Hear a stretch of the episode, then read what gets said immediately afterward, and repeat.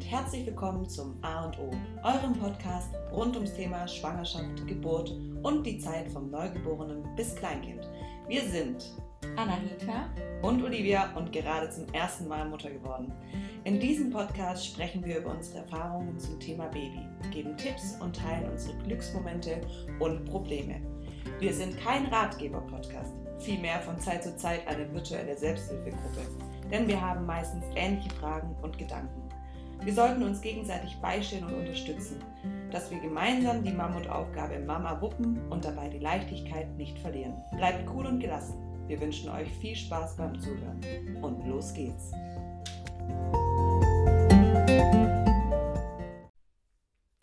So, in der heutigen Folge geht es mal zu einem virtuellen oder zu der virtuellen Selbsthilfegruppe über. Wir haben uns gedacht, es gibt so viele Geschichten ähm, zum Thema Baby Blues oder Wochenbettsdepression und es tut einfach gut, ähm, das einfach zu hören von und anderen. zu wissen, dass man nicht alleine ist. Genau, Also dass wissen, man nicht dass- die Einzige ist. Genau, dass es auch anderen so geht. Und ähm, ja, deshalb sprechen wir eben über das Thema Wochenbettdepression, Babyblues, ähm, Heultage. Was sind überhaupt Heultage? Was sind Babyblues? Was ist die Wochenbettdepression? Wie kommt es dazu? Gibt es da gewisse Ursachen? Ähm, welche Anzeichen, welche Symptome sprechen dafür? Also, dass man auch vielleicht erkennt, okay, habe ich sowas und ähm, wie kann ich dagegen vorgeben gehen oder wie kann auch ähm, mein Umfeld und mein Partner mich dabei unterstützen, dass ich sowas nicht bekomme oder auch, ähm, dass man sowas ein bisschen ähm, gut überwinden kann, weil im schlimmsten Fall können ähm, ja eine Wochenbettdepression kann es zu einer chronischen Depression werden und dann auch einfach bleiben. Genau. Wir Ja. erzählen euch vielleicht erstmal einfach, was ist der Unterschied Baby Blues, Wochenbettsdepression. Genau.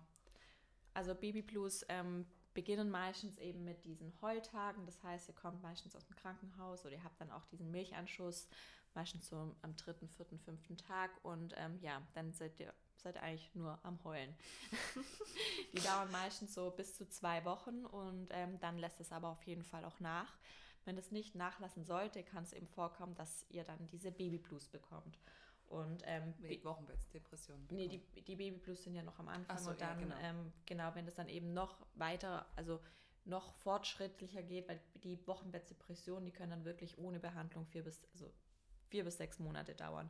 Bei mir, ich glaube zum Beispiel bei mir, ich glaube, ich hatte eine Mischung aus Babyblues und Wochenbett. Ich glaube, ich war nicht so richtig in diesen Wochenbettdepressionen drin. Also meistens ist es auch so, dass die Wochenbettsdepression nach einem Baby Blues entsteht. Also Genau, du das hast ist die nicht Folge davon Genau, das ist die, die wenn es einfach weitergeht. Und der Baby Blues, der klassische, also diese Heultage, dass man einfach grundlos heult, obwohl eigentlich überhaupt nichts ist. Das äh, liegt einfach daran, dass nach der Geburt die Hormone sich einmal komplett umstellen. Also komplett. Also äh, das ist ja einfach komplett anders und das haben auch wirklich, also das, das kommt häufig vor, das haben 25 bis 80 Prozent der Frauen. Also, 80 Prozent, überlegt euch das überleg mal, wie viele das, das sind. sind so, so viele. Und ähm, das sind auch wirklich so ganz leichte Themen, wodurch ihr das auch dann merkt, wenn ihr einfach, keine Ahnung, überempfindlich seid, wenn ihr dann ähm, ängstlich seid, wenn ihr einfach wegen jedem Scheiß eigentlich anfangt zu heulen. Auch wegen, wegen schönen Sachen zum Beispiel. auch Appetitstörungen oder wenn zum Beispiel auch so dieses typische Zickigsein gegenüber dem Partner. Ja. Also man ist einfach nicht mehr ja man selbst. Was glaube ich, also es gibt verschiedene Risikofaktoren, die so ein Ja. Baby Blues begünstigen können. Und ich glaube, eine der, der häufigsten ist es, ist der, der Grund, wenn die Geburt einfach anders verläuft, wie die Mutter sich das gedacht hat. Und jetzt Also dadurch man kann sich man. plant. Also man plant Genau. sich ja im Kopf so.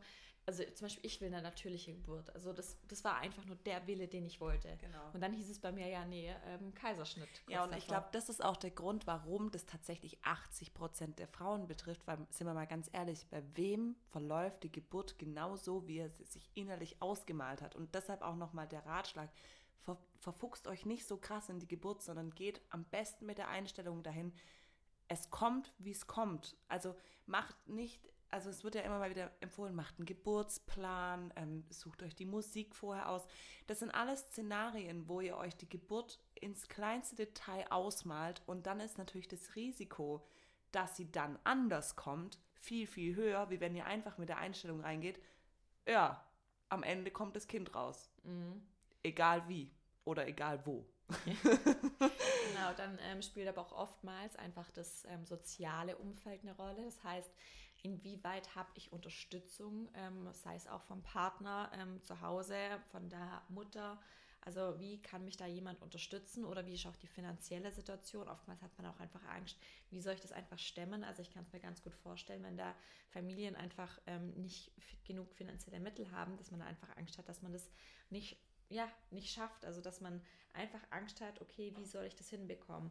Oder natürlich, wenn man auch psychische Vorerkrankungen zum Beispiel hatte. Das heißt, wenn ihr schon vorher irgendwie ja auch in der Schwangerschaft oder auch schon vor der Schwangerschaft drunter gelitten habt, dass man dann vielleicht wieder leichter da reinfällt, ist natürlich auch ähm, ja leicht zu erklären. Ja. Aber oftmals sind es auch ähm, nur die Hormone, aber auch das ist nicht nachgewiesen. Aber die Hormone, die fallen ja so ab nach der Geburt, also dieses ähm, Östro Östrogen und ähm, Progesteron, Progesteron genau.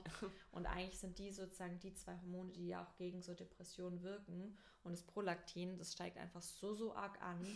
ähm, ja. Und also das heißt, ihr habt ja einen kompletten Cocktail sozusagen aus Hormonen im Körper. Das muss ich alles erstmal einstellen. Und deshalb sind aber auch solche am Anfang diese ähm, Baby Blues, deshalb dauern die auch eigentlich nur so kurz in Anführungszeichen, weil sich dann der Hormonhaushalt ja langsam wieder einstellt. Ähm, genau, euer Körper ist einfach überfordert durch diese rasante Entwicklung.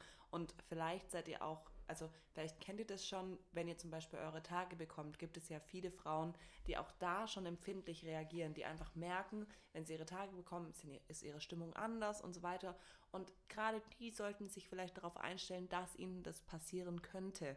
Ähm, und einfach vorbereitet sind und wissen, dass es dann sowas geben kann. Zum Beispiel, ich bin so ein Mensch, ich wurde mein Leben lang von meinen Tagen überrascht, weil ich nie auch nur ein einziges Anzeichen hatte, dass ich sie kriegen werde. Das war immer so, oh, scheiße.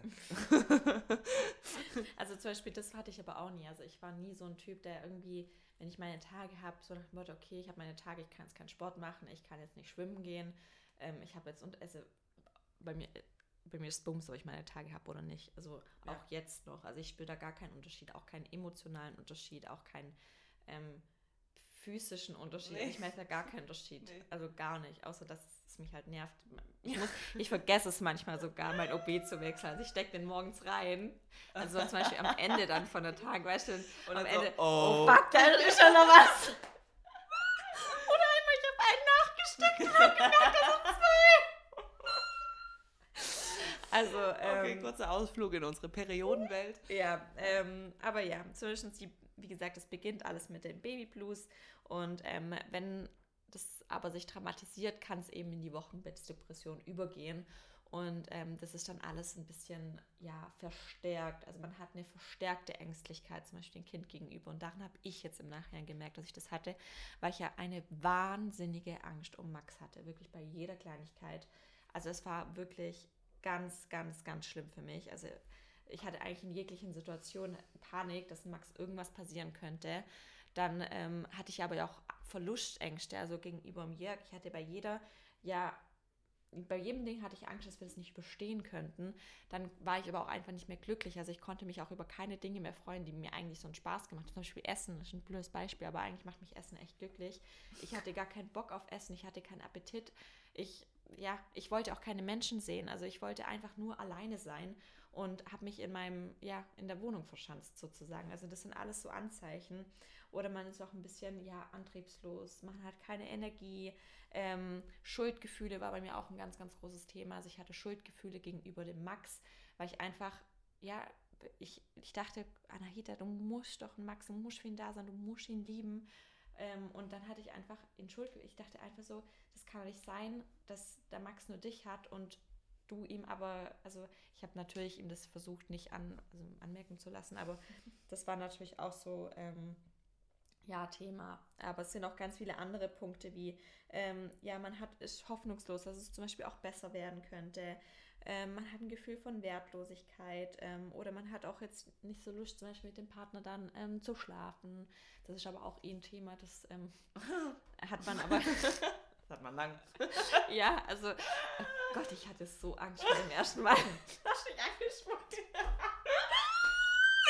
ich hatte solche Angst, sage ich euch. Oh mein Gott. Das aber, ist wie das erste Mal. Ja, aber da können wir auch vielleicht noch eine Folge drüber machen. Oder nicht. Ja. also man hat wirklich, ja. Es ist anders. Ja, es ist anders. Es tut auch weh am Anfang, also keine Sorge. Kurzer Spoiler. Ja. ähm, und oftmals sind aber solche Wochenbettdepressionen einfach so ein schleichender Prozess, den man oftmals nicht merkt und deshalb, also den man selbst nicht merkt und deshalb ist wichtig, dass man sein Umfeld darauf vorbereitet, dass diese was erkennen könnten und dann eingreifen können. Ja, also ich glaube, so der, der wichtigste Punkt, um mit so einem, mit einer Wochenbettdepression wieder klarzukommen, ist wirklich, erkennt es an, erkennt es für euch selber an, okay, ich hab das, sprecht es aus und redet dann drüber. Redet genau. drüber, Einfach was euch betrifft. Reden. Über jeden Scheiß, der, auch wenn es keine Ahnung, ich war. Mein, Schämt euch nicht. Genau. Weil ich habe mich zum Beispiel geschämt. Also ich konnte auch nicht drüber reden. Ich habe es ja, wie gesagt, auch nur so ein bisschen angedeutet bei Olivia. Aber rede drüber, weil ich glaube, das hat mich wirklich rausgebracht. Dieses, die Zeit mit Olivia, dass ich drüber gesprochen habe, dass ich einfach an sich auch über meine allgemeinen Ängste gesprochen habe, dass ich Zeit mit ihr verbracht habe, dass mir sozusagen auch abgenommen hat, weil wenn ich, ich habe mich nicht mehr so alleine gefühlt den ganzen Tag, weil sonst wäre ich ja den ganzen Tag alleine mit Max gewesen und ich war einfach hilflos die ganze Zeit und so habe ich mich nicht allein gelassen, weil ich mich dann sicher gefühlt habe, weil ich ja wusste, Olivia ist da, wenn irgendwas ist, dann macht sie das schon. dann googelt sie es. Ja, oder weißt du, auch wenn er geweint hat, du hast ihn ja auch voll oft genommen, weil ich dann einfach, ich war so überfordert oftmals mit der Situation. Und ich glaube, da ist wirklich dann vielleicht auch dieses soziale Umfeld, dass einfach nicht der Partner zu Hause war mhm. und einfach allein gelassen ist mit der Situation. Und ich, ja.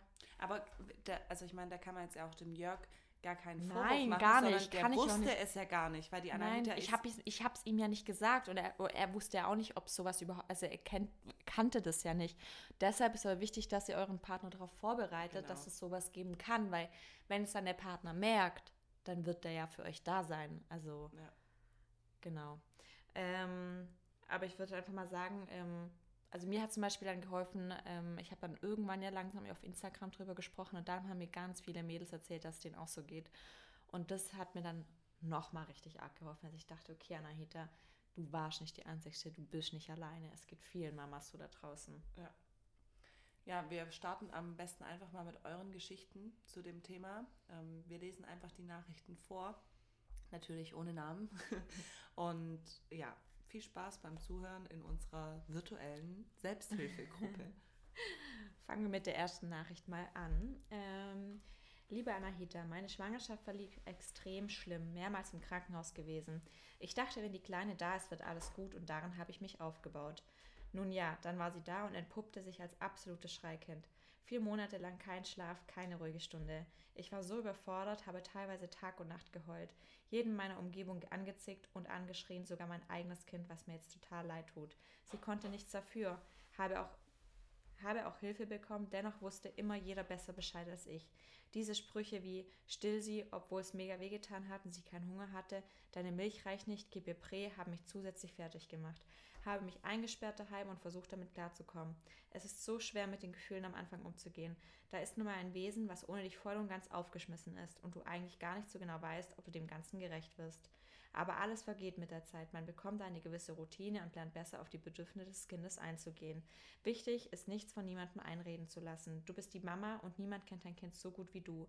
Auch wenn es ein bisschen gebraucht, um es zu verstehen. Letzten Endes müssen wir uns beide aneinander gewöhnen. Ganz ehrlich, die größte Liebe habe ich direkt nach der Geburt nicht empfunden. Ich hatte große Geburtsverletzungen, sie war nun mal der Grund dafür alle meine Schmerzen, die ich erlitten habe. Aber nach ein bis zwei Tagen habe ich gemerkt, dass mein Herz nur noch für sie schlägt und sie das Wichtigste in meinem Leben geworden ist. Ich wollte es schaffen, ja, ich wollte eine gute Mutter für sie sein.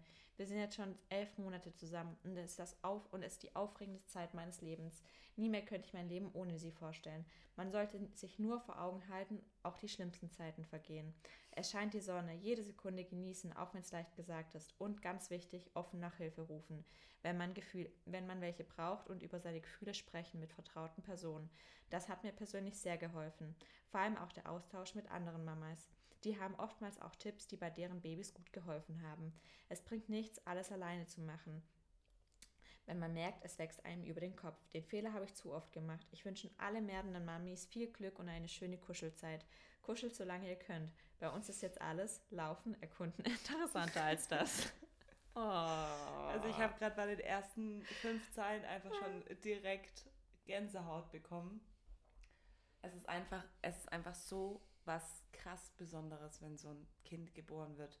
Ich meine, da wird ja nicht nur ein Kind geboren, sondern gleichzeitig wird ja auch noch die, also eine Mama geboren. Also die war ja davor noch keine Mama. Jetzt überleg mal, was das für, was das für eine Veränderung ist. Und wenn dann mal die Emotionen mit einem durchgehen, dann muss das auch einfach in Ordnung sein. Also dann, das muss ja fast schon so sein. Ja. So, dann noch eine nächste Nachricht. Depression, Wochenbett. Nach der Geburt trifft fast jeden, zumindest in meinem Freundeskreis, und ist die Erkenntnis, seine eigenen Bedürfnisse von jetzt auf gleich nach hinten dran zu stellen. Jeder in deinem Umfeld sagt dir, wie schön es ist, Kinder zu bekommen und was für eine Erfüllung damit hergeht, aber keiner spricht von den Schattenseiten, wie viel man dafür opfert und wie viel man trotzdem damit im Leben gewinnt. Und das macht uns Depri, weil wir innerlich das Gefühl haben, wir müssten uns aber ja glücklich sein, da unser Umfeld, Gesellschaft dieses Denkmuster einprägt. Ich für mich habe nach der zweiten Geburt nach völliger Überforderung entschieden, mich nicht dem gesellschaftlichen Denkmuster zu fügen, also auszublenden. Nachdem ich niemandem mehr meine Mutter Mutterrolle beweisen wollte oder gerecht werden wollte, ging es mir mental besser und ich wurde ausgeglichener. Nach dem Motto, am Arsch vorbei ist auch ein Weg. Schön, dass ihr das Thema öffentlich macht.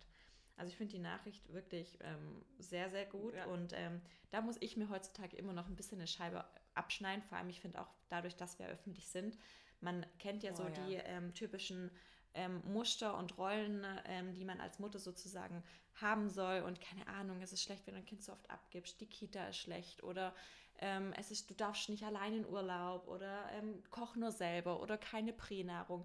Das war ja auch, ich habe das ja nie öffentlich gemacht, dass ich nach acht Wochen sozusagen Pränahrung gegeben habe. Du einfach Angst weil vor den Reaktionen. Angst hatte vor den Reaktionen. Und das ist aber auch so ein Thema, ähm, wo man, glaube ich, wirklich einfach eine scheißegal Einstellung Also ich finde den Satz am Arsch vorbei geht auch ein Weg, den ja, finde ich eigentlich perfekt. Es ist so. Das ist aber bei der, also bei der Anahita ist es ja noch mehr als bei mir, weil ich ja jetzt erstens noch nicht, erstens nicht so groß in der Öffentlichkeit stehe und zweitens noch nicht so lange.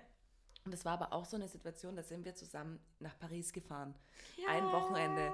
Und die Anahita saß neben mir im Zug und hat sich gedacht, so, wie, wie erkläre ich wie das erklär jetzt meiner Community? Wie genau. sage ich das jetzt, dass ich drei Tage ohne also, Max so Ihr bin? müsst euch da das mal überlegen, was da alles in, in ihrem Kopf vorgehen muss, weil Leute von außen meinen, sie dürfen über dich urteilen oder ja. sagen, was für dich und dein Kind und deine Beziehung am besten ist. Ja, und also ich habe dann, dann, hat sie die Kamera auf, auf uns gehalten oder Jörg sollte, glaube ich, filmen, dass wir ja, das verkünden. Genau. Und ich habe einfach nur gesagt, wir fahren ohne unsere Kinder nach Paris. Und Punkt fertig. Und ich dachte mir einfach, und so muss es laufen. Und wenn Anahita und ich das für uns beschlossen haben, dass das für unsere Kinder und für uns richtig und für unsere ist. Partnerschaft richtig ist, dann kann keiner da draußen mich mit einem Kommentar Und komischerweise kam kein Kommentar Kein dazu. einziger kam. Kein einziger.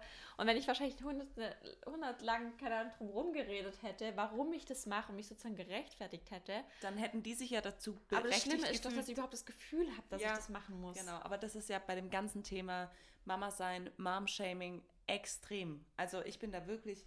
Mir, mir, hat mal eine geschrieben unter irgendeinem Bild, wo ich gepostet hatte, dass ich äh, viel trainiere oder gut trainiert bin ähm, hat sie mir geschrieben, ja, und dafür hast du das Kind sicherlich oft abgegeben. Da habe ich einfach nur drunter geschrieben, ja, korrekt. Also die Alea war halt oft in der Kinderbetreuung und dann konnte ich trainieren, aber ja. so ging es uns allen gut und ich, auch zum Beispiel ich will die Alea ja nicht in die Kita geben, aber ich würde doch nie zu jemand sagen, hey, ich glaube, die Kita ist nicht so gut. Es muss doch jeder für sich selbst entscheiden. Genau. Also, ja. Ha, schauen wir mal, was wir noch für Nachrichten mhm. haben.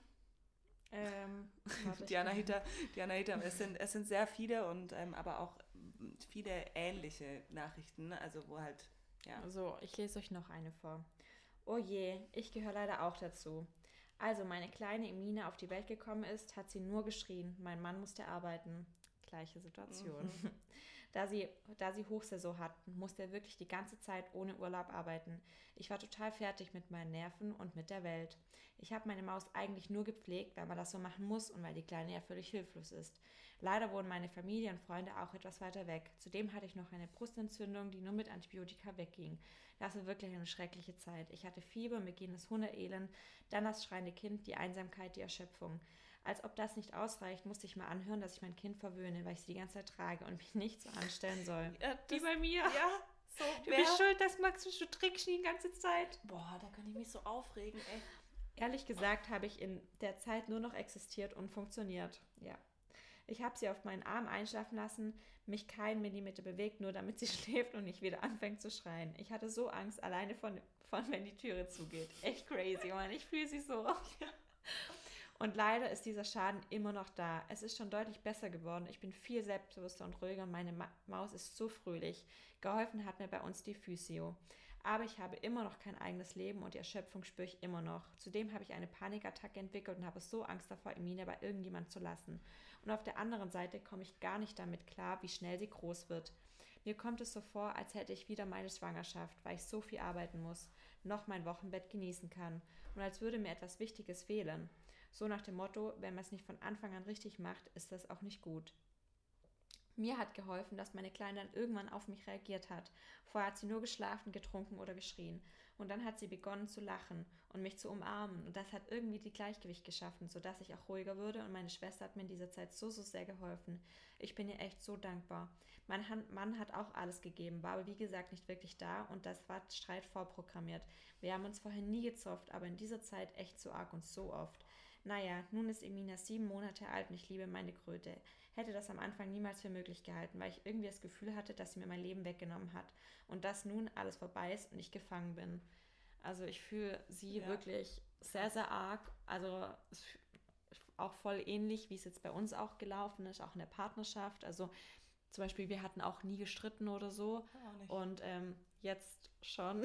Aber ich glaube, auch das Thema muss man, finde ich, ganz öffentlich ansprechen. Es ist nun mal so, mit Kind sind Streitigkeiten vorprogrammiert sind Auseinandersetzungen vorprogrammiert, weil das Kind steht nun mal jetzt irgendwo an erster Stelle. Ja, und man kann es halt ähm, halt auch einfach nicht im Vorhinein planen. Nein, und man kann es auch nicht immer 100% jedem recht machen. Und ähm, ja, also es ist auf jeden Fall ein Streitthema. Aber ihr hört auch bei ihr, es ist besser geworden. Und wie gesagt, redet einfach drüber. Und ähm, ja, aber vielleicht war aber ja auch das Thema, sie einfach viel alleine war. Ich glaube ja. wirklich, Alleine sein ist, glaube ich, in dem, man sagt ja in anderen Kulturen, es braucht ein ganzes Dorf, um ein Kind zu erziehen. Und es ist eigentlich nur in unserer westlichen Kultur, ist es so gang und gäbe, dass erstens die Mutter muss perfekt sein, ja, die darf, die darf nicht nicht arbeiten, dann ist sie nicht selbstständig, dann darf sie aber auch nicht zu früh arbeiten, weil dann ist sie nicht gut genug für ihr Kind, dann, da, dann muss sie auf jeden Fall stillen, aber sie darf auf keinen Fall zu lange stillen, sonst ist es eklig. Es, wir, wir streben einem Ideal an und das alleine.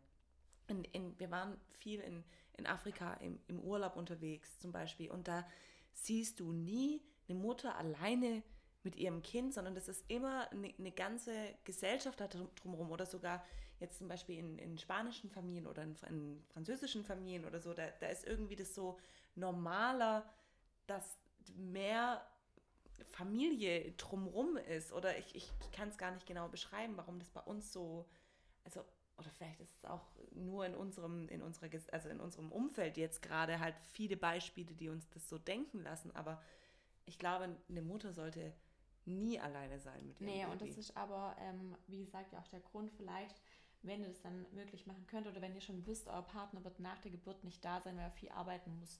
Oftmals ist das einfach unvermeidbar.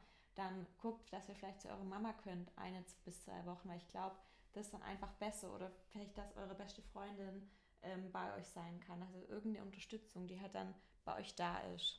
Genau. So, nächste ähm, Geschichte. ja. Leider litt ich auch unter Wochenbettdepression. War wirklich keine schöne Zeit rückblickend und bei mir ging es länger als die acht Wochen Wochenbett. Meine Schwiegereltern kamen jeden Tag, meine Bude hat ausgesehen wie Sau und das war mir so unangenehm. Und ich kam nie zum Essen, weil ich mal Neugeborenes 24-7 hatte und das war so ein Teufelskreis mit dem Stillen, weil dann die Milchbildung nicht so optimal war. Meine Schwiegereltern konnten nicht mal was zu essen mitbringen. Mein Mann war noch eine Woche direkt wieder arbeiten und ich war komplett auf mich alleine gestellt. Ich habe mich auch wirklich nie so alleine gefühlt. Ich hatte leider keine Hilfe von niemandem. Hatte zudem auch leider einen Notkaiserschnitt und total die Schmerzen wochenlang.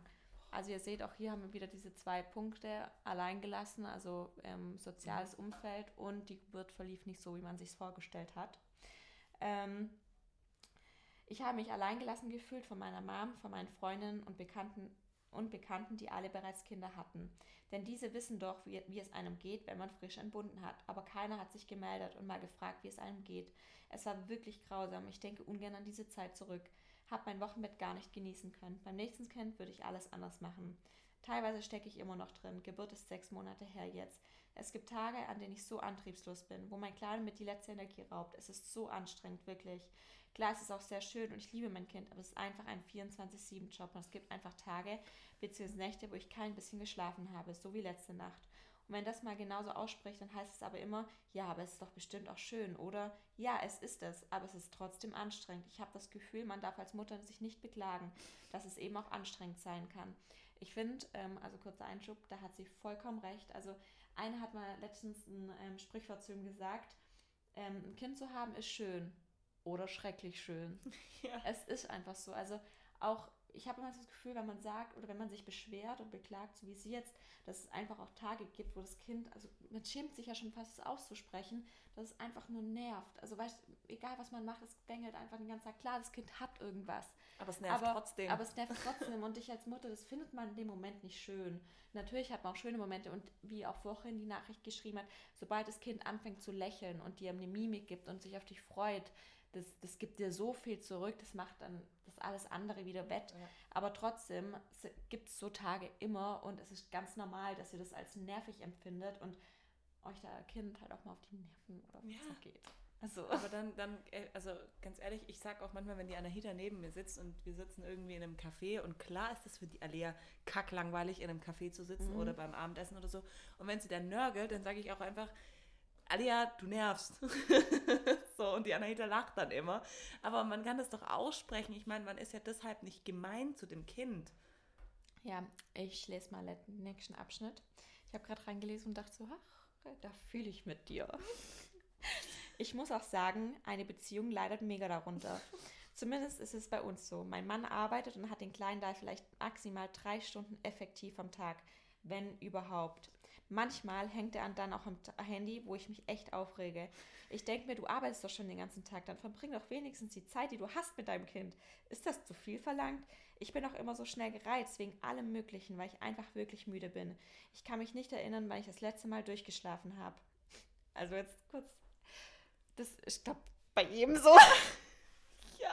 Also in so einem ganzen Umfeld, die ähm, die, El die Freundinnen, die auch Kinder haben. Die lästern über ja, ihre Männer. Übel. Also wirklich. Auch wenn es auf Instagram auch bei mir immer so aussieht, so mhm. Friede, Freude, Eierkuchen, ist es nicht. Also ich, ich kann mich wirklich in vielen Dingen nicht beschweren bei Jörg. Er macht wirklich zum Beispiel super viel im Haushalt, er kauft ein und er putzt wirklich viel. Aber was Max angeht, das ist das Thema, was auch Livia vorher hatte, geht lieber, also ich will lieber Wäsche waschen und passt nur auf den Kleinen auf. Mhm. Ähm, also was es ist einfach so, es bleibt einfach alles an der Mutter hängen. Also es ist auch einfach so, dass das, Mut, das Leben von der Mama wird einfach auf den Kopf gestellt und das vom Vater geht einfach ganz normal weiter. Ja, nur also, dass er der genervte Alte zu Hause Genau, hat. und also man ist einfach so, also ich, ich kenne mich nie, ich war noch nie so zickig und motzig, wie ich momentan bin, weil, man, weil ich mich einfach auch wegen jeder Kleinigkeit dann aufreg, weil ich mir halt auch denke, weißt du, er geht morgen aus dem Haus, kommt abends wieder, schläft Max schon. Ja. Und also er hat vielleicht fünfmal die Windel gewechselt wow, da war ich nicht da, weil ich beruflich weg war. Also, und das sind halt so Punkte, ich, wie gesagt, die gibt es in jeder Beziehung, da seid ihr nicht alleine. Und ich glaube, das erste Jahr, also das höre ich zumindest von Müttern, die dann ältere Kinder haben, das erste Jahr ist das anstrengendste. Und dann wird es anscheinend auch besser, weil dann, ich glaube, man kann da auch, man redet, wenn man mit den Männern redet und es denen sagt, da redet man gegen eine Wand. Die werden das nicht verstehen, was wir meinen, dass wir da Unterstützung wollen oder dass sie mal Schaut euch den Film wunderschön an an ja, der Stelle. Genau, ja. das ist wirklich ein guter Film, der hat es auf den Punkt gebracht. Aber ich glaube wirklich, dass es vielleicht also im ersten Jahr echt hart ist, aber ich kann mir vorstellen, dass es dann besser wird, weil die Männer halt dann langsam auch was mit dem Kind anfangen können. Weil, ja. mal ehrlich, uns macht es ja auch keinen Spaß, auf dem Boden zu hocken und mit einer Rassel zu spielen. also es ist halt so. Also mir macht es keinen Spaß. Nein. Und jetzt mal, jetzt mal ernsthaft. Also ich glaube wirklich, die einzige Person, wo ich wirklich das Gefühl habe, das macht ihr tierischen Spaß, ist meine Mutter. Ja, aber Gefühl, weil die hat richtig Bock ja, auf dem Boden zu hocken. Aber weil du es halt auch wieder abgeben kannst, weil ich sitze jetzt drei Stunden auf dem Boden und dann habe ich es wieder nicht und dann kann ja. ich Fernsehen gucken in Ruhe ja. oder äh, meine Nägel lackieren, was weiß ich. Also, ähm, also es ist normal, dass, es, dass die Beziehung darunter, also es, ich verstehe jetzt im Nachhinein nicht, warum manche Leute ein Kind in die Welt setzen, um die Beziehung zu retten. Ja, das, das ist erst recht das Tötungsschlag, also tut mir leid. Das funktioniert. Also es ist einfach, ein Kind ist eine krasse Belastung für eine Beziehung. Und deshalb ist aber auch so wichtig, dass ihr Zeit zu zweit gönnt, dass ihr auch mal, dass ihr Dinge auch macht ohne Kind, weil sonst, also ich kann mal, sonst verlernt man auch, wie ja. es ist, zu zweit zu sein, sonst verlernt man, wie es ist mit dem Partner alleine. Und deshalb ist wirklich ganz, ganz, und deshalb ist es auch mittlerweile egal, wenn jemand sagt, ey, wie kannst du eine Woche allein in Urlaub gehen? Ist mir egal, ich werde dieses Jahr eine Woche allein in Urlaub gehen mit Jörg, weil ich nicht, weil ich nicht will, dass wir uns irgendwann mal trennen sollten, weil wir uns nur auf den Geist gehen, weil wir keine Quality Time mehr miteinander verbringen. Und, ja. und dann bringt es Max auch nicht, wenn, er also, wenn wir dann getrennt sind. Ja, dann ist es für ihn dann mehr Stress, genau. wie wenn er eine Woche bei deiner Mutter ist. Also ganz ehrlich, oder wenn Mireia dann, also jetzt würde ich es wirklich nur zu meiner Mutter geben, aber wenn Mireia irgendwann mal auf ihn aufpasst. Also ganz ehrlich. Aber es, also wie gesagt, da seid ihr auch nicht allein. Es ist normal, ein Kind ist eine Belastung für eine Beziehung und es gibt Streitigkeiten. Das Wichtige ist nur, dass ihr euch danach auch wieder vertragt, dass ihr immer miteinander respektvoll umgeht und dass der Mann wenigstens versucht, auch wenn er euch nicht versuch, äh, versteht, einfach so tut, als ob er euch ja. verstehen würde. Ohne Witz, also wirklich, das kann doch nicht zu viel verlangt sein, wenn ihr einfach wenigstens so tut, also falls also irgendwelche sagen, Männer zuhören. Also ich wollte gerade sagen, also ich bin ja auch zum Beispiel richtig zickig und ich motze auch einen Jörg an und ich stresse ihn dann noch an. Aber er kennt mich halt mittlerweile so gut, er weiß, wie er mit mich, mich handeln muss sozusagen, mhm. dass ich im nächsten Augenblick wieder nicht sauer bin und dann ihn wieder toll finde. aber kurz davor finde ich ihn richtig scheiße und denke so, boah, ich will mich trennen, ich will nicht mehr. Ich, ich kann doch alleine, ich mache doch eh alles alleine, dann kann ich es doch direkt alleine machen. Aber das Witzigste ist auch immer die Auffassung zwischen Mann und Frau. Ja, also, also die, es gibt, glaube nichts, was so kontrovers ist. Nein, der Mann, ja, ist alles gut. Ja. naja, also kurz, äh, kurzer Einschub in die Nachricht. Ja. Weiter geht's. Ähm, weiter geht. Weiter geht's. Also, dass sie noch nicht einmal durchgeschlafen hat. Oder wir auch nicht seit einem Jahr. Ja, wow. Herzlichen Glückwunsch. Ähm, ich hatte letztens Geburtstag und ich hatte wirklich keine Geschenke gewollt. Ich habe mir nur mal gewünscht, auszuschlafen. Nein. Aber das war nicht mal drin. Oh Gott, ich fühl's. Man wäre so einfache Dinge glücklich. Ich will einfach nur noch, dass mein Kind ein bis zwei Jahre alt ist und vielleicht nachts durchschläft. So, das war jetzt ein bisschen lang, tut mir leid, aber musste mir kurz alles von der Seele tippen. Das zum Thema. Es ist wichtig, einfach drüber zu mhm. sprechen. Mhm. Ich wünschte, ich hätte den Austausch gehabt, den du mit Olivia hast. Bin mir sicher, dass das einem etwas bringt. Kannst dich echt glücklich mit dir schätzen. Finde ich oh, auch. Aber ich habe ja den Austausch auch. Und das Geile ist immer gerade zum Thema Durchschlafen. Ja, die Alia schläft ja auch immer noch nicht durch. Und ähm, wir, wir, bekommen, ja, wir, wir bekommen Besuch, weil wir immer noch in der Sauna sitzen. Ja, und da bin ich ja gar kein Saunabetrieb und ich glaube, es will gleich jemand hier rein, aber es geht nicht. Die Sauna ist noch Ach, gar nicht warm. Sorry. okay, ich glaube, wir müssen uns langsam mal beeilen und ja. die Sauna frei machen. Ja. Aber ich hoffe, die Qualität hier drin ist gut für euch. Ja. Es ist nämlich auch, ohne dass sie an ist, super warm hier drin. Ja, wirklich. So, ja.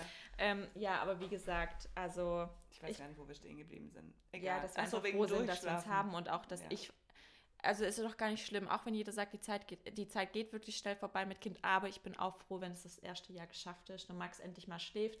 also ich muss sagen, ja, okay, die ersten zwei Jahre. Ja, oder die ersten ein bis zwei Jahre, aber ich muss sagen, so tagsüber ist es schon langsam echt gechillt mit Max. Ja. Ähm, also ich kann ihn entweder überall mitnehmen oder es abgeben. Mit Babysitter ist echt auch kein Problem. Oder holt euch auch sowas. Also das hilft mir total. Auch mit Sport, dass ihr, guck mal, wir haben jeden Tag schon ein bis zwei Stunden für uns, wo wir einfach Sport machen, ja. wo wir miteinander quatschen, uns austauschen, uns aufregen. Ja, aber wo wir uns dann auch gleichzeitig immer dafür rechtfertigen müssen. Und da denke ich mir schon wieder so, ja, weil ihr, also andere, vielleicht einen Mann habt, der ein bis zwei Stunden am Tag aufpassen kann. Das haben wir halt nicht. Und deshalb also der Jörg, der passt keine ein bis zwei Stunden am Tag auf. Es ist vielleicht morgens kurz zehn Minuten, wenn ich in die, in die Waschküche gehe, um die Wäsche aufzuhängen. Ja. Also das war's. Ja. Da ist meiner nicht da. War schon krass. Ja. Und deshalb nervt es mich auch so, wenn wir dann Nachrichten bekommen, wie könnt ihr eure Kinder abgeben? Da denke ich mir so, ey, ja, wir haben halt keinen Mann, der um 16 oder 17 oder 18 Uhr heimkommt. Ähm, ja. Naja. Ähm, ich habe noch mal eine ähm, schöne Nachricht. Dann lesen wir die noch und ich ähm, dann. Ich hatte nur dieses Baby Blues. Gerade zwei Wochen nach der Entbindung. Es kam bei mir mit dem Milchanschuss zusammen. Das hatten wir vorher schon, die mhm. ähm, gewohnten Heultage. Zum Glück hat mich die Hebamme gewarnt. Ich hatte mich damals echt, ich hatte da, ich hatte mir niemals, ich heule fast nie oder so. Als ich vom Krankenhaus heimkam, musste ich mega weinen, weil ich wieder zurück wollte, mich irgendwie unsicher gefühlt habe. Und von da an habe ich ständig geheult. Aber ich muss sagen, ich weiß nicht mal warum. Mein Baby hat nur geschlafen, also er war gar nicht anstrengend oder so, aber ich musste trotzdem immer weinen. Meine Mama dachte schon, ich weine, ne, weil ich nicht klarkomme, aber es war wirklich nicht so. Mein Freund wusste auch nicht, wie er mir helfen konnte. Dann kam dazu, dass ich so eine krasse Eifersucht hatte.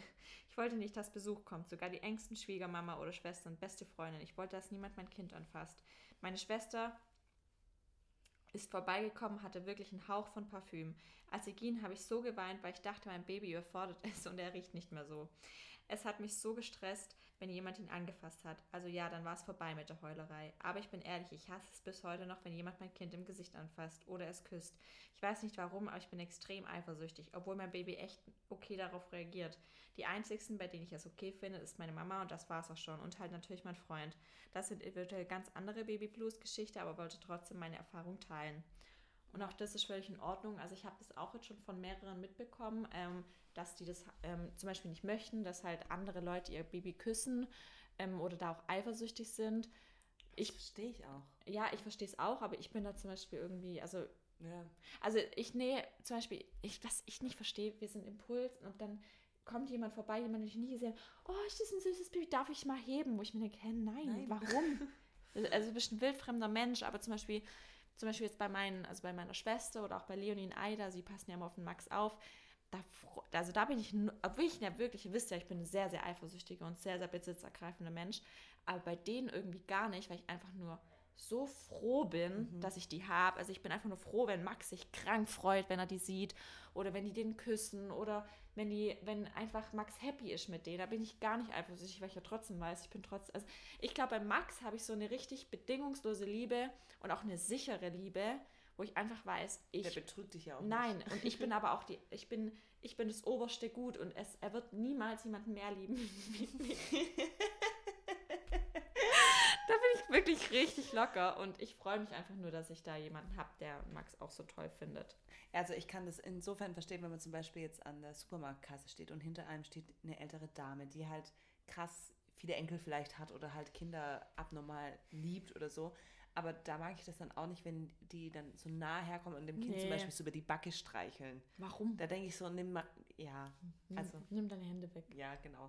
Ja. Aber zum Beispiel, wenn, wenn ich die Alea auf dem Arm habe und meine Mutter kommt rein, ja, dann bin ich Luft. Dann, die, die drückt sich von mir weg und will zu meiner Mutter. Krass. Und aber ich hätte auch gedacht, vielleicht würde mich das stören irgendwie, aber im Gegenteil, ich freue mich einfach Ich nur. dachte auch immer, dass ich so eher so eine Ja. Mutterbund, äh, weil ich ja so eifersüchtig bin, dass mich das stört, wenn Max andere Frauen dann auch, also andere andere Frauen. ja, oder halt andere, weißt, Omas oder Ja. halt die ähm, Babysitterin, also oder, ja, toll finden, aber ich bin wirklich so, oder ja, man freut sich einfach nur, weil es dem Kind ja dann Ja, gut geht. Ich genau. glaube, das ist wirklich, das ist diese bedingungslose Liebe, die hier Ja, so einfach. Die hat man halt bei einem Partner nicht. Nein, Die nein. Liebe ist nicht so bedingungslos, Nein, dass ich mir definitiv denke, nicht. die andere Frau kann ihm so viel geben. ich würde ihn umbringen. Ich habe hier noch mal eine Nachricht und zwar nicht ganz klassisch Wochenbettdepression, aber tatsächlich habe ich seit der Entbindung fast so eine kleine Angststörung entwickelt. Mein Freund hat häufiger von der Arbeit aus Nachtdienste und ist dann 24 Stunden weg. Und eben halt auch den ganzen Abend und die Nacht und ich habe immer höllische Panik, bevor mit dem Baby allein zu sein. Fühle mich dann so einsam, hilflos und könnte jeden Abend nur heulen. Aber man muss ja auch stark sein fürs Baby. Eigentlich verrückt, am Tag fühlt man sich total sicher und den ganzen gewachsen und abends und nachts fühle ich mich in der Situation so ausgeliefert und habe so Angst vor dieser Riesenverantwortung, dass ich an meine Grenzen komme und dann ganz alleine bin. Mein Freund macht deswegen nicht mehr allzu viele Nachtdienste und die letzten Male hat immer meine Mama oder meine beste Freundin bei uns geschlafen, zwar auf dem Sofa, aber dann wusste ich, dass notfalls jemand da wäre. Habe mich bei einer Psychologin schon auf die Warteliste setzen lassen, weil ich diese Ängste angehen möchte, bevor es wirklich sich verfestigt und eine wirkliche Angststörung wird. Ist gut, Und auf jeden Fall ähm, der richtige Weg und der richtige Ansatz. da auch einfach sich darüber im Klaren zu werden, dass es eine Angststörung ist. Also dass es, dass es vielleicht irgendwo übers Normale hinausgeht und dass man sich dann auch rechtzeitig die Hilfe sucht, bevor es sich total manifestiert. Ja. Ähm, und hier ist nochmal eine Nachricht zum Thema Angststörung. Krass, zum Beispiel mit dem bin ich jetzt noch gar nicht in, in Kontakt gekommen. Ähm, ich hatte in der Schwangerschaft so viele Sorgen und Ängste, irgendwas falsch zu machen. Es war eine Art Zwang, weswegen ich kaum Vorfreude auf mein Baby hatte. Nach der Schwangerschaft habe ich mir so große Vorwürfe wegen meinen Ängsten gemacht, dass mein Kind es im Bauch gemerkt hätte, etc. Mir hat dann nur eine Therapie geholfen, beziehungsweise bin ich gerade noch dran, mein Denken zu ändern. Geburt ist circa ein halbes Jahr her. Ich finde das toll, dass ihr das macht. Ja, ist krass. Also ähm, das kannte ich halt so von mir gar nicht. Ich war halt auch Mhm. schon in der Schwangerschaft so gechillt, aber ich kann es, also ich, ich kann es trotzdem total nachvollziehen, was das für Gedanken sein könnten, die man dann da, die man halt entwickelt. Also ja, es ist einfach wirklich, es ist halt eine, eine Aufgabe, auch für die man sich einfach nicht vorbereiten kann. Und dann ist man auf einmal schwanger und auf einmal ist man nicht mehr nur für sich selbst verantwortlich, sondern noch für ein anderes Wesen. Und darauf ja, bereitet einen keiner vor. Ich habe jetzt noch mal eine ganz interessante Nachricht gefunden. Und zwar, dass nicht sie die Wochenbettdepression hatte, sondern der Partner. Eine ganz andere Art des Babyblues. Mein Partner hatte die Wochenbettdepression, nicht ich als Mutter. Er war nach Geburt wie ausgewechselt, stumm, abwesend. Ich habe mich alleine gefühlt und wie betäubt. Während ich gestillt habe, hat er weinend den Raum verlassen. Oft hat er mich und unsere Tochter mit kalten Augen angesehen und gesagt, ich bin einfach raus. Er hat seinen Platz nicht gefunden, seine Aufgabe. Ich wollte oft weinen, konnte aber nicht, da ich nun Wochenbett für ihn und mich stark sein musste. Es war ein extrem zehrender Kampf. Ich habe in acht Wochen das komplette Gewicht der Schwangerschaft plus 20 Kilo verloren. Boah. Mein Wochenbett war weder zärtlich, liebevoll und kuschelig. Ich hatte Angst um meinen Partner, unsere Partnerschaft und vor allem Zweifel, ob wir je eine Familie werden. Ich bin bis heute so wütend auf ihn, dass er mir ein schönes Wochenbett so verwehrt hat. Wir haben jeden Tag gestritten, er war kalt, abweisend, körperlich da, aber abwesend. Manchmal hat er gesagt, er geht nun, packt seine Tasche und geht. An manchen Tagen habe ich mir gewünscht, dass er jetzt bitte einfach durchzieht und damit ich meine Kraft auf unsere Tochter konzentrieren kann. Sie ist nun fünf Monate und es ist etwas besser, aber nicht viel. Uns hat aus der uns hat aus der Depression rausgeholfen, es realisieren und ansprechen. Mein Partner ist sehr reflektiert und hatte schnell erkannt, dass das Problem in ihm ist und nicht an mir bzw. unserer Tochter liegt. Wir haben dann bei der Hebamme Hilfe gesucht und mit anderen Vätern gesprochen. Fast alle haben zugegeben, sich ähnlich gefühlt zu haben. Ein Satz ist mir besonders in Erinnerung geblieben. Es ist ein schlechtes Tauschgeschäft vorerst. Man tauscht seine Partnerin und die Zweisamkeit ähm, gegen ein Kind, das kaum reagiert und nur schläft, trinkt und eine Mutter, die überwältigend und fremd ist. Mit der Geburt des Kindes wird auch die Mutter geboren. Mhm. Das muss man als Mann erstmal für sich ordnen. Alter, ich habe gerade Gänsehaut. Mhm. Ich habe noch nie, oh, ich habe ich hab das noch nie aus der Sicht, Sicht betrachtet. Mann, das stimmt. Überleg mal, was für eine krasse Umstellung das auch schon für einen Mann ist.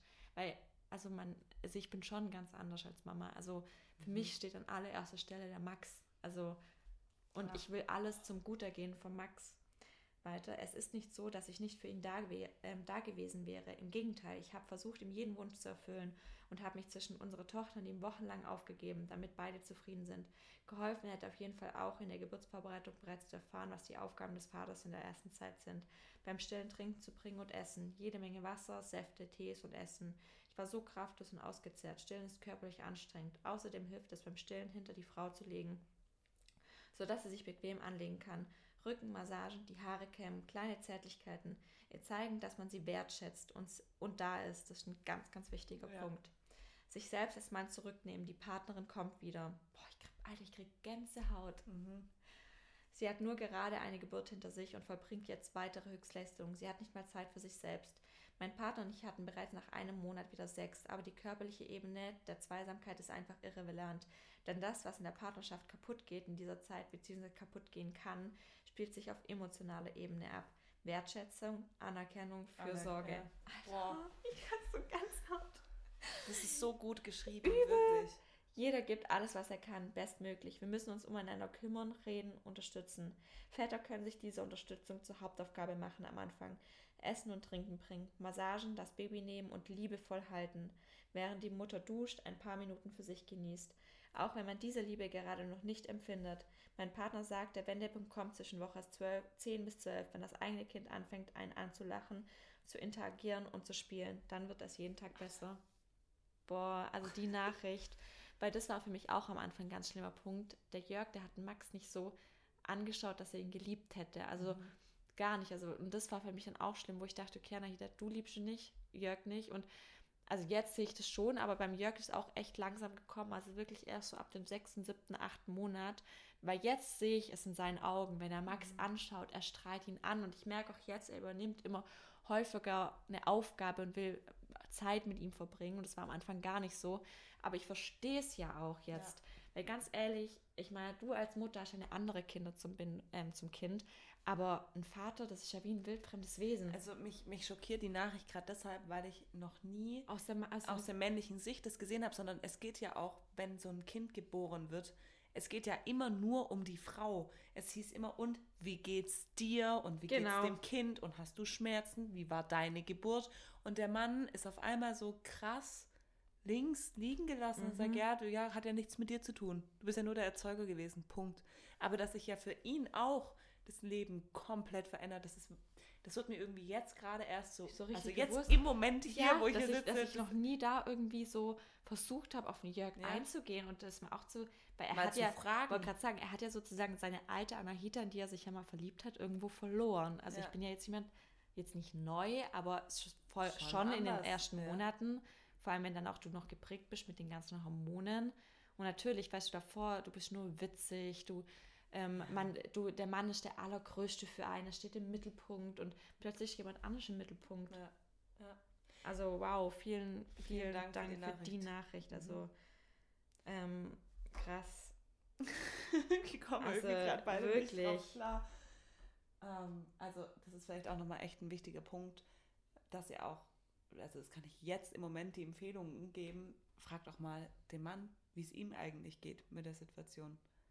So, ob, ob er ob er auch mal über was sprechen will. Ich weiß nur noch, dass ich direkt nach der Geburt, die ersten fünf, sechs Tage, ich wollte die ganze Zeit über die Geburt sprechen, weil ich das irgendwie Mhm. gebraucht habe, um das für mich selbst zu verarbeiten, weil ich auch nicht mehr so die krasse Erinnerung daran hatte. Und er, ihm war das halt so gar nicht so wichtig. Der hat gesagt, ja, Mhm. und dann kam halt die Hebamme. Und ich wollte es aber so ganz genau noch einmal durchleben und so. Und er hat sich da eher so weggenommen davon. Ja, also ich finde es echt auch. Also ich habe so viele Nachrichten, ich will alle vorlesen. Ja. Vielleicht noch die. Das ist toll, dass ihr das macht. Bei mir ist es, dass es mir körperlich nach der Geburt sehr schlecht ging. Ich bin ewig nicht auf die Beine gekommen, weil ich so schwach war. Ich dachte, okay, liegt er vielleicht im Krankenhaus und zu Hause wird es besser. Dem war nicht so. Hinzu kamen meine Panikattacken und auch wenn alles gut war, ich hatte Angst, was als nächstes passiert und dass ich es nicht hinbekomme. Dabei war unser Baby sehr einfach. Er hat kaum geweint. Ich habe mich so oft so hilflos gefühlt und war einfach nur leer. An manchen Tagen habe ich meinem Baby gegenüber nichts gefühlt. Es war die schlimmste Zeit meines Lebens. Boah, ich fühle es so. Ich war in einer Klinik und mir wurde der Baby-Blues diagnostiziert. Ich musste aber nicht stationär bleiben. Die Psychologin hat mir erstmal gesagt, wie viele Mütter das haben und hat mir auch gesagt, dass es nach Tagen auch wieder schlechte geben wird. So war es dann auch. Es hat insgesamt so vier Monate gedauert. Heute ist alles wieder gut. Ich liebe ihn mehr als alles andere auf der Welt. Ich kann mir nur schwer Bilder von der Anfangszeit anschauen, weil ich dann sofort anfangen muss zu weinen. Ich kann es mir nicht so verzeihen, dass ich es nicht genießen konnte. Es war so klein und ich habe diese magische Zeit einfach verpasst. Es fehlt mir bis heute so sehr. Ich hoffe, dass ich damit noch meinen Frieden finden werde. Ich fühle es richtig, ähm, weil ich schaue auch oftmals Bilder von Max an, wo er ganz klein war und ich habe gar keine richtige Erinnerung daran, weil es für mich wie ist, wie wenn ich das von meinem Gedächtnis ausgelöscht habe, dass ich gar nicht dran denken kann, wenn ich ihn so klein noch sehe, weil ich auch irgendwie, ich weiß nicht, weil ich ihn da, das ist für mich wie ein fremdes Baby auf dem Bild, weil ich da gar nicht das mit Max diagnostiziere oder ähm, Ja. gleichsetze. Und wenn ich jetzt Bilder, jetzt gucke ich Max, ich habe ihn als Profilbild in meinem WhatsApp, weil ich ihn angucke und denke, oh mein Gott, was für ein süßes Kind. Ich, also, Ja. und ja, also krass. Boah. Es ist einfach so krass, wie vielen Frauen das einfach so geht. Also, ich finde es verrückt. Also ich glaube, es gibt ja, klar, wir haben jetzt ja hier nur nach den Geschichten gefragt, wo es zu einer Wochenbettdepression kam oder zu einem Ba- verstärkten Babyblues. Das, deshalb habe ich aber auch am Anfang meine Geschichte erzählt. Natürlich, wenn wir jetzt gefragt hätten, wie war euer Wochenbett, dann hätten wir wahrscheinlich ausgleichende Nachrichten bekommen. Also es ist, es, es muss nicht so sein, also wenn ihr gerade schwanger seid und ihr hört diesen Podcast, das, es muss nicht so sein, dass es euch auf jeden Fall den Boden unter den Füßen wegzieht und ihr das im Nachhinein als die schlimmste Zeit eures Lebens betrachtet. Das Ding ist nur, es kann so sein und dann soll es euch nicht verunsichern. Also nur, dass es jetzt nicht falsch rüberkommt, dass wir euch jetzt hier eine Horrorgeschichte nach der anderen vortragen. Also ich erinnere mich zurück und ich kriege Tränen in die Augen, weil ich es so schön fand. So, also es kann, Mhm, Mann, ich habe so viele Nachrichten. eigentlich sollten wir die alle screenshotten und noch als Highlight veröffentlichen. Boah, es sind echt, also wirklich richtig viele Nachrichten. Ähm, ja, aber ich glaube, das hat euch jetzt auf jeden Fall auch schon geholfen. Ich fand da waren richtig tolle, vor allem voll, voll auf vielen verschiedenen Perspektiven. Zum Mhm. Beispiel jetzt auch die ähm, aus der Perspek- Perspektive, wie es für einen Mann sein kann oder auch, ähm, dass es auch einfach nur Angstzustände und Panikattacken gibt. Also ja, fand ich sehr interessant und ähm, Vielen Dank für eure Offenheit auf jeden Fall Ja, uns gegenüber. Und ich finde, also wie gesagt, ich hatte auch Gänsehaut jetzt. Ja. Also Also vielleicht hätten wir uns die Nachrichten vorher. Nee, ich fand es eigentlich voll gut so, weil ich, also dann war es auch für uns das erste Mal, weil Ja. die hören ja jetzt auch in unserem Podcast ja auch das alles so das erste Mal. Ja, also ich finde unsere virtuelle Selbsthilfegruppe cool. ich freue mich auf mehrere Nachrichten Wenn von euch. Das, wenn euch dieses Format der virtuellen Selbsthilfegruppe gefällt, dann könnt ihr Ähm, uns das auch gerne mal als ja. Feedback dalassen. Das kann man, glaube ich, auch hier sozusagen kommentieren sogar. Genau, dann ähm, ja, wissen wir, dass wir sowas öfter machen können. Und ihr könnt auch mal noch Vorschläge bringen zu Themen, über die wir eine virtuelle Selbsthilfegruppe machen könnten. Genau. Ja, demnach, dann wünschen wir euch noch einen schönen Tag, Ja. ein schönes Wenn Wochenende. ihr diese Folge hört, sitzen die Anahita und ich gerade übrigens in Florida. Nur um euch mal ganz kurz die Summer Vibes hier noch rüber zu senden. Ja, dann wünschen wir euch noch einen schönen Freitag, falls ihr es dann hört, wenn die Folge rauskommt. Und bis zum nächsten Mal. Ade.